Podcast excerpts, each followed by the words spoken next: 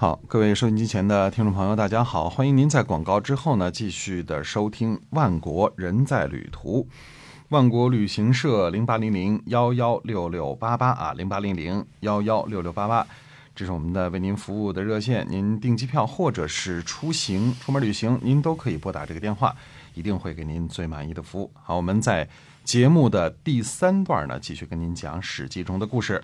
嗯，是的，那么。呃，上两期呢，就是探讨了一下这个春秋和战国时期的这个变更啊。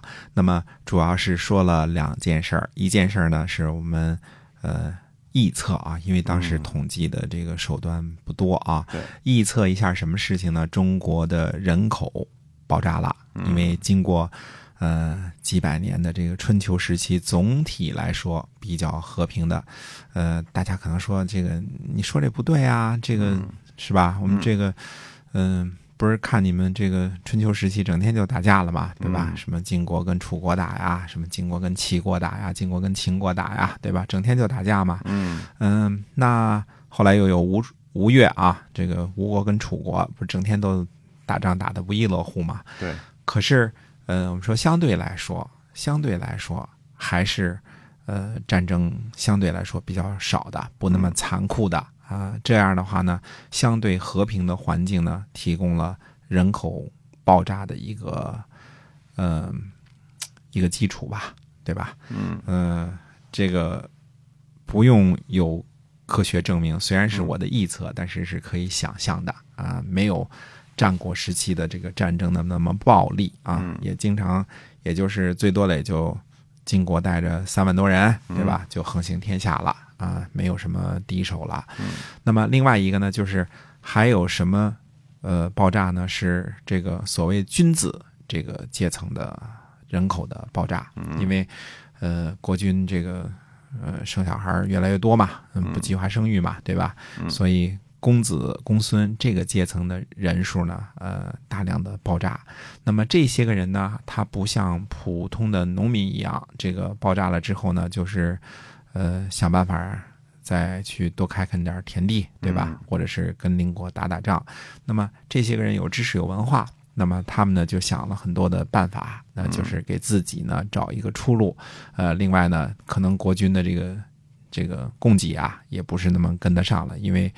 呃，国君的这个支属子孙越来越多嘛，对对吧？除了一个人能能扶正啊，当国君以外，剩下的都是呃大臣，对吧？嗯，甚至大臣也当不了。呃，这种情况呢很多。是，嗯，那就是说这两个阶层，一个是底层的农民阶层的这个人口爆炸，还有士人的这个呃这个。阶层的这个形成，那么是春秋和战国时期呢社中国社会转变的一个特别大的一个特征。对，啊，特别大的一个特征。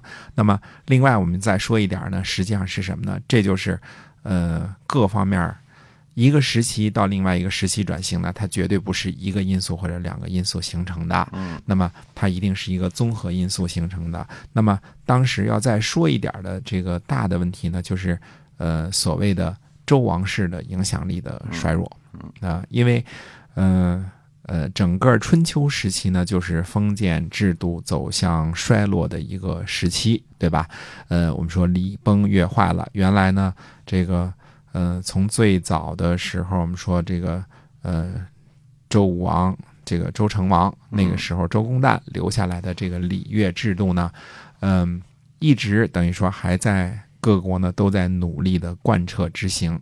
那么，这个制度呢，是说简单了，是一个贵族制度。呃，到现在的话讲呢，可能是算一个精英制度，因为整个礼乐制度呢，强调的都是呃国君和大臣，呃，也就是国和家这两个社会的基本单位，他们应该遵循什么样的呃政治文化啊？礼仪所有的这些个东西啊，那么为的是呢，各个诸侯国之间和各个家大夫之间呢，互相，呃，有礼节，呃，有秩序，呃，这个互相有文化的容让的，那么和平相处，对吧？但是，呃，周公旦那个时候呢，毕竟，呃，中国才刚开始发展嘛，人口还是很少啊。那么，呃，他再怎么想呢，也想象不到后世这些国君的子孙能够繁衍到这种地步啊，这个人多到这种地步啊。没错，嗯哎，君子也好，小人也好啊，都是这这个繁衍的这么多啊。嗯这个，呃，易中天先生说呢，说所谓的区别呢，就是这个正出的叫君子，对吧？嗯庶出的叫小人啊，这这个字儿是这么来的啊嗯，君子和小人啊，这个这是一一种说法吧。嗯那么，那这样的话呢，呃，也没想到呢，即便不是刨去什么君子小人这个国君的这一支以外呢，普通老百姓也是如此，对吧？他的人口只要是和平时期，大家呃有田种，尽管一百亩地不多啊，但是呃努力这个抓革命促生产呢，那家族还是会兴旺的，对吧？人口呢也越来越多了，那这个是没想到的。但是从政治制度方面来说呢，整个春秋时期呢，诸侯大夫。都是执行的，基本上都是按照周礼的秩序，基本上啊都是按照这个执行的，没有什么嗯、太多走样的地方。但是 我们说，在这个春秋末期呢，出现了什么事情呢？就是韩赵魏三家分晋，对吧？嗯这个从简单的来看呢，像是三个大夫，对吧哎？把晋国的国君干掉了，把当时最牛的、最强大的一个国的国君给干掉了，对吧？嗯干掉了之后，呃，当时还没有斩尽杀绝呢，只是说把地给分了，就是各自呢就那个什么了。但是呢，他们呢还没有周王室的封社。那么，直到这个周王室呢把韩赵魏都给封了侯之后，那么这个才表现成一种什么情况呢？也就是说，大家来看呢，周王室的这个架子啊，这层窗户纸给捅破了。嗯，以前呢都是得这个国君下来，对吧？对，这个呃，不管怎么说呢，也是姜姓的，就是姜姓的；哎这个归姓的，就是归姓的，对吧？嗯没有说这个呃大臣就就这么一下就越级了，嗯而而且还给扶正了，有了红头文件了，说你就是诸侯这个级别的了，这个事儿还是没有的，对吧？嗯？所以我们说什么秦国、楚国呀、呃齐国呀、宋国、魏国这些都延续了这么多年，对吧？嗯呃，尽管中间有弑君呐、有什么这这个乱七八糟的事儿，但是这个姓氏还是没改变的，对吧？现在呢，这三家呢本来是家大夫，最后呢代替了晋国，成了韩赵魏三个国家，而且都被封为诸侯了，让人们看到了一种可能性，就是说，不只是血脉传承，通过自个儿本事大也可以升级啊，这个是呃。或者说对人们心思的一种扰乱，或者说是思想的解放，嗯嗯、怎么说都行，就是打破原来的藩篱啊，这个起了一个决定性的作用。对，所以我们说，呃，陈氏或者田氏虽然在齐国搞了多年的小动作，已经把持朝政很久了，嗯但是这个时候呢，终于。呃，田姓呢也提出来请求啊、让这个三家帮着呢跟周王室说和，也要嗯、封侯，也要成为诸侯。那这个就呃从韩赵魏开始到齐国的这个呃江山变色，嗯这个呢是从整个政治思想各个方面呢否定了周王室存在的正统性，所以周王呢自己呢还。嗯，觉得这可能是个从权行事的一个做法，对吧？嗯，大家灵活一下嘛。现在既然韩赵魏这么强了，那么就封他侯又怎么样呢？对吧？可是这种违背或者这种啊、呃变更呢，实际上就否定了整个周王室的存在的这个正统性和根本性了，因为呃呃，名和气，孔夫子说是不能授给人的嘛，对吧？嗯？名和气这个是要呃当国君的，呃来持有的。那么周王呢，呃就更应该持有这些东西，因为周王手里剩下的东西已经很少了，嗯。既没有军队，也没有多大的地界儿，对吧？呃，已经是个名义上的共主了。那名义上的共主呢，就需要这个呃，基本上都需要霸主大人维持着，对吧？嗯呃，自己修个城墙也修不起，卫戍部队也没有，呃，人口呢还在慢慢的增长，对吧？军力又不强，那这种情况之下，你唯一手上剩下的就是一个大印。对吧？你可以盖戳啊，对吧？嗯嗯，唯一有资格发红头文件的就是你嘛，对吧嗯？那你发了红头文件之后，这些个诸侯才怎么办？那现在出了这种可是韩赵魏这个事儿又在于哪儿呢？虽然是有所篡逆，但是也没有什么折中的方案，你不让他封侯，对吧？嗯，你现在再敢说你不给封，韩赵魏的能力随便谁谁家啊，就是韩赵魏任何一家出兵想把洛阳的这个周王室给干掉，那绝对是手拿板攥的，没有什么没有什么太多的悬念啊，因为韩赵魏已经各自成长为这个军事大国了嘛，嗯所以这个这个。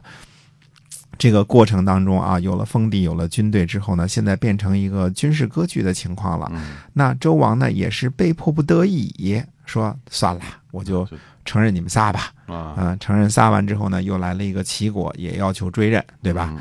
呃，我也要成为齐，而且齐呢更加恶劣。恶劣在什么地方呢？呃，原来就是叫齐国，嗯现在还是叫齐国，只是换了一个 CEO，这个其他的都都没换，是吧？换就是主人是吧？哎，对，连国号的就公司名都没改，就就还叫齐国，嗯哎，是但是已经内容完全不一样了，外边就剩一个齐国这么一个壳了，嗯，嗯，哎，那这种情况之下呢，那就更让其他的诸侯会看到什么？这是一个实力说话的世界呢到来了，血脉呢并不那么正常了。呃，大家说现在可能啊，我们大家都觉得这人姓什么，谁是谁的儿子，谁是孙子，这不重要啊。这个我们也不是反动血统论了，什么嗯富二代、官二代都都都不用这个计较太多啊。嗯但是人们的思想，我们说是渐变慢慢发展的。比如说，全天下就从来没有一个篡位的这种这种国君的时候，嗯没有一个人可以举起反旗，说我成新成立一个诸侯国的时候，那这种东西全天下就不会有这种共识，嗯，对吧？一个先例都没有的时候，就不会有这种共识。所以我们说陈国的这个舒淇啊，这个，呃，这个这个搞一些个什么什么，呃，对不起啊，陈国的这个这个征书啊，这个搞一些个，呃。搞一些个叛乱活动的时候，楚庄王带领着兵就就去去了，就把他给灭了，对对吧？你是那个征书呢？夏征书呢？怎么说呢？他还是陈国的贵族，嗯，对吧？他是夏玉舒的儿子嘛，子夏的这个孙子嘛，对吧？嗯再怎么说呢，他也必定是陈国的这个血脉，只是说篡位，呃，弑君，那还是不容于诸侯。所以天下的共识呢，都是按照周王室的，都是按照周公旦的这一套东西呢定下来这么多年在走的。嗯那现在呢，突然冒出来一个说韩赵魏都封侯了，这个思想的混乱是极大的这个混乱的嗯啊，这个，所以呢，这就其实周王室是给了天下诸侯一个什么信号呢？大家都去变强吧，对，谁强谁就牛。你你如果 CEO 是吧？哎，如果你要像韩赵魏这样强，那你就是呃牛人。嗯我不但承认你是诸侯，呃，我还封赏你。如果你像田家或者陈家那么牛，那你把齐国拿去就拿去吧。那你想，周王如果连这点权利都放弃了之后，他手里还有什么呢？对就是以后。呃，连这个签字盖印我都不用你了，那你还有什么用呢？对所以这个时候实际上就是为什么说这个时候这个呃算是我们说算是春秋到战国的一个特别大的转变呢？实际上它是在人口也不同了，这个呃阶级成分也不同了，有了士这么一个阶级，对吧？嗯嗯，而且呢，呃，周王室原来正统的这些个签字盖印的这些个权利也都失去了之后，在种种方面，我们都可以说呢，呃，春秋时期和战国时期是两个完全完全不同的时期了。嗯所以战国时期为什么会呃七雄战国七雄这个常年征伐啊，以魏国开始的这个这个魏国，因为当时最强最大嘛，对吧？哎，呃，东西南北好多地儿打仗啊。那么以魏国为首的，那么是因为呢，当时整个天下的形势变成了说，诸侯们变成说我被鼓励着我要富国强兵，所以秦孝公就开始找商鞅去了，要富国强兵，对吧？嗯那么其他的诸侯呢，自己没做的，他也会看看呢，看出周王室这种这种情况，看出这个韩赵魏的这种情况，那么而且一下子就把整个的这个趋势和潮流全都反转了，对，对吧？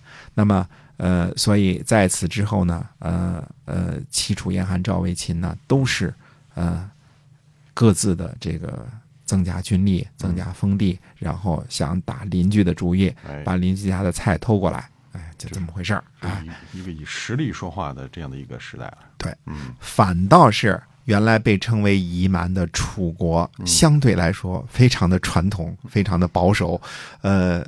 所以这个呃文化和正统的根儿呢，倒是倒留在楚国这样的所谓的蛮夷上面了。哎，当当初的正统认为的蛮夷的国家里啊，对，正统都反叛了，都篡位了，呃，非常 ironic 啊，这这事儿就是特别讽刺啊。